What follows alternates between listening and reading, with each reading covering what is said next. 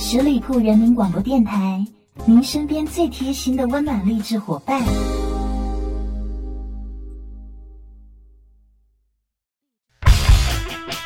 嗨，亲爱的听众朋友们，十里铺人民广播电台福利来了！为了回馈两年来大家对我们的支持和厚爱，现在关注十里铺人民广播电台公众微信号，回复“我要大礼包”，就有机会赢得电台两岁生日福利奖品。动动手指，赶快行动吧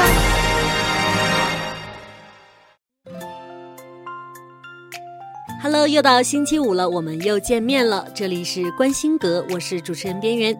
最近这一周呢，办公室里的谈资似乎都是山影集团新出品的一部电视剧，叫做《欢乐颂》。山影又是一个非常有质量的团队，那么对这部剧自然大家的期待就很高了。不过在电视剧播出之后，真的没有让我们失望，这是一部非常值得看的都市现代剧。随便别人怎么说。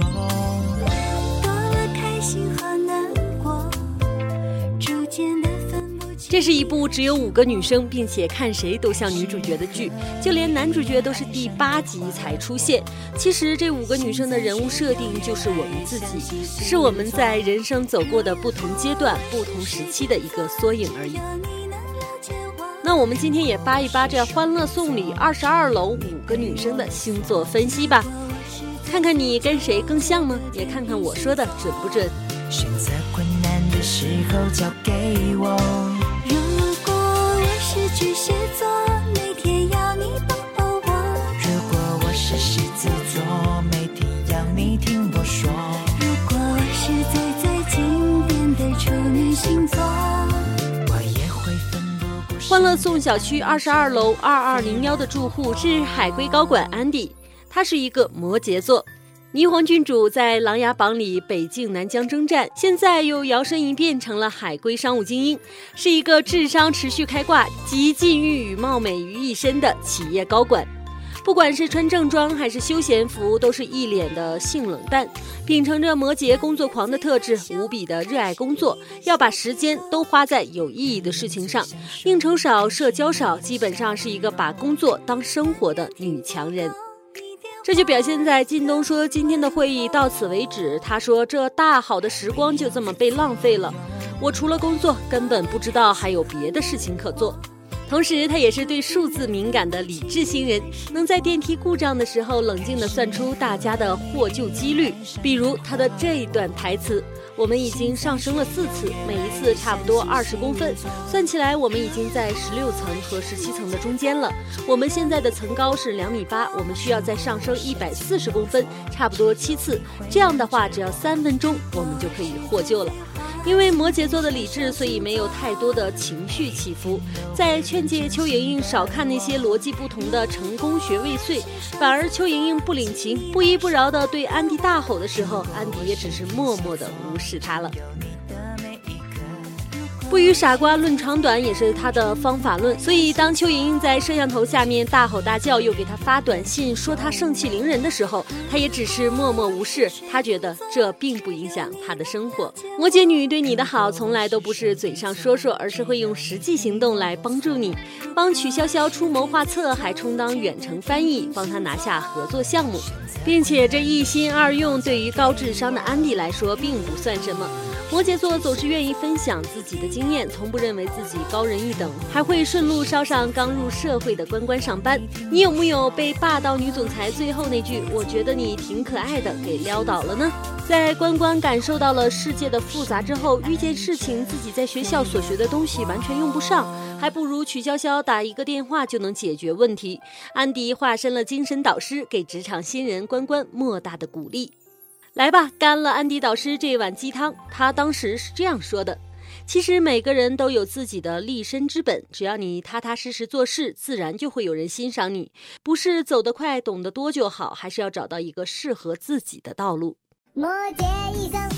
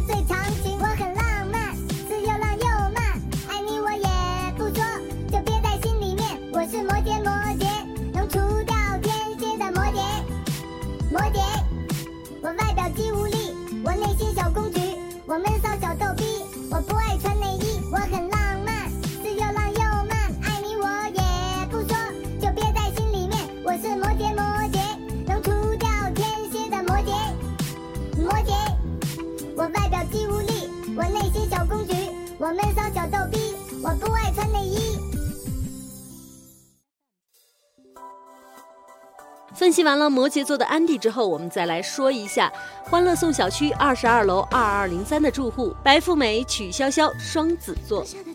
古灵精怪的富二代，说话刻薄的带刺小玫瑰，想干嘛就干嘛，想说啥就说啥，前脚吐槽别人又傻又呆，扭头就买一堆猫粮来喂流浪猫，让人又爱又恨。双子座是聪明的行动派，为了向老曲拿到 GI 项目，熬夜做方案，熬完夜一定要在第一时间奔向家里，向爸妈展示自己的成果。他们大双子可不是傻努力的那种人。双子座的嘴上功夫也是极其厉害，对看不惯的人和事儿就会直说，比如吐槽樊胜美穿仿名牌的睡衣，我妈早上穿的也是这件。还比如吐槽樊胜美的衣服是地摊货。小曲，你的嘴巴这么不饶人，一定是没挨过揍吧？双子女孩虽然刀子嘴，但是她豆腐心呢。喂流浪猫的时候还给它们起了名字，曲小五、曲二妞，简直是幼稚鬼的化身。双子座的仗义和狮子座不同，他们只对他们瞧得上的、认同的人仗义。虽然看不上樊胜美，爱慕虚荣，一身冒牌货，但当樊胜美因为大战白渣男进了警察局的时候，曲筱绡还是主动的去警察局捞他。捞完他还夸他砸得好，砸得妙，两个字帅爽。想不到平时娇滴滴的樊大姐还有这么给力的时候呢。有我曲筱绡在，能让白渣男的奸计得逞吗？古灵精怪，天生影后。为了寻求安迪的帮助，不流几滴眼泪，怎么能表现出自己的真诚呢？脚崴了去看医生，还没看清赵医生脸的时候，就吐槽他这么年轻挂牌当专家肯定不靠谱。一看到赵医生的脸，就秒变花痴了。双子座就是两个人，不光精神分裂，还擅长中国传统艺术变脸。飙演技的时候，秒变梨花带雨小哭包，博取同情心，分分钟就要到了赵医生的联系方式，以至于后来网上也出现了这样的话题：赵医生，我脚崴了。我想说的是，赵医生，我的脚也崴了，需要你的亲亲才能继续工作。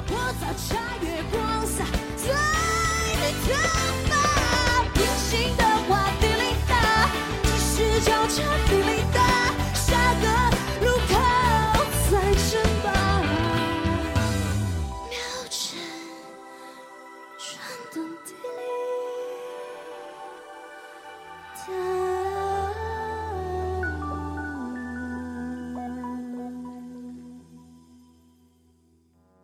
接下来我们要说的是资深 HR 樊胜美，狮子座，出身平凡但人美心善更要强。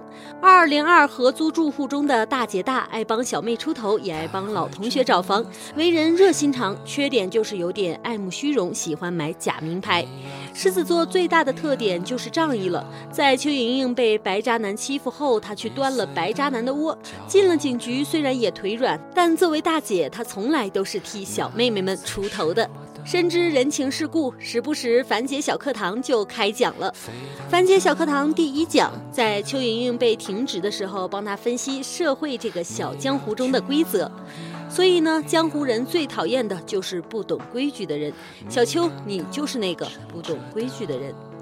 樊姐小课堂第二讲，耐心教会邱莹莹在社会中如何与人相处。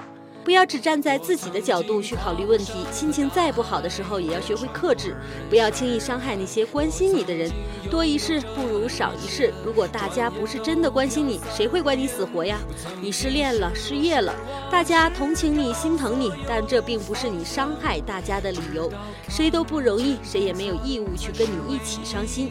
你以为我没有伤心的事情吗？没有心情烦闷的时候吗？但是我对你发过脾气吗？狮子女就是这样了，总是在外人面前假装坚强，然后躲在没人的地方才放下防备，表现出软弱的一面。大狮子就是这么要强。狮子座从不盲目乐观，用樊姐自己的话说，就是人生处处有伏笔呀。他会好吗？还是更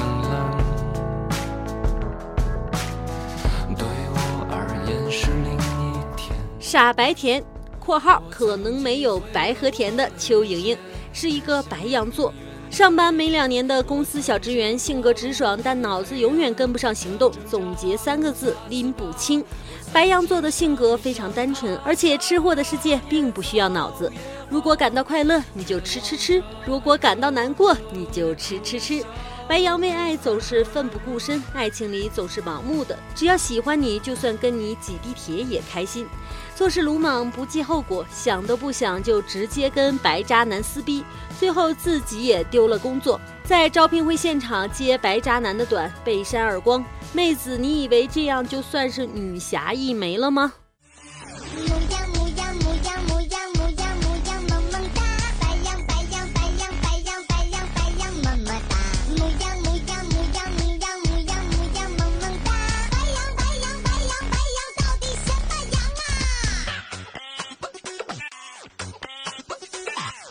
我脾气很大，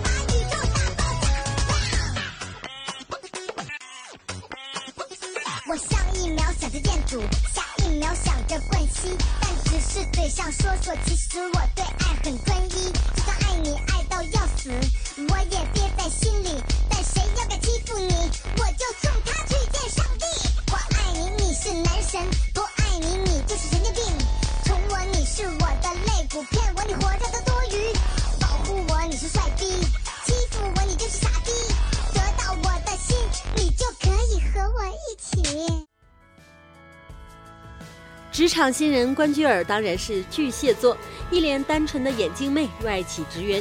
因为既没有海归背景，也不是985、211毕业，像很多职场新人一样，为了转正一直苦苦的努力。关关巨蟹座的母性光辉在邱莹莹身上泛滥了，陪邱莹莹吃饭，在邱莹莹没饭吃的时候给她带饭。一切的原则就是我莹莹怎么也不能饿着。小笼包就剩最后一个的时候，他也会让邱莹莹来吃。你吃吧，莹莹。巨蟹座就是贴心，习惯性的懂事，关心身边的人。安迪状态不好，关关会第一个发现。爱的小呲花一旦点燃，就容易动摇自己的世界观了。准备上天去看看。以上呢就是欢乐颂五位二十二楼女房客的星座分析了。其实他们真的就是我们。这部剧也没有狗血的剧情，有的只是我们在韩剧里做的白日梦变成了喜忧参半的生活。你是否也像他们一样在为了生活而努力呢？你有没有跟你一起面对生活中喜怒哀乐的好朋友呢？可以留言跟我聊一聊。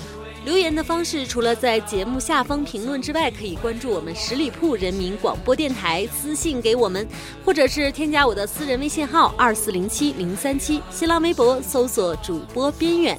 下周五观星阁，我们不见不散喽！绝望着，渴望着，也哭也笑平凡着。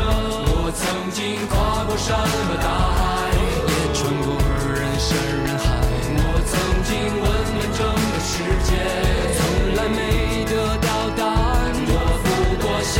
向他，向那野草野花，冥冥中这是我唯一要走的路啊。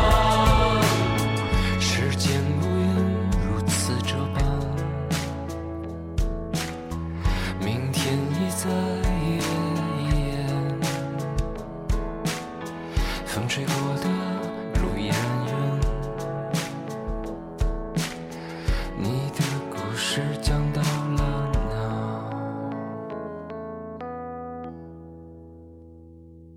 本期节目由十里铺人民广播电台制作播出。了解更多的资讯，请关注十里铺人民广播电台的公众微信和新浪、腾讯的官方微博。感谢收听，我们明天再见。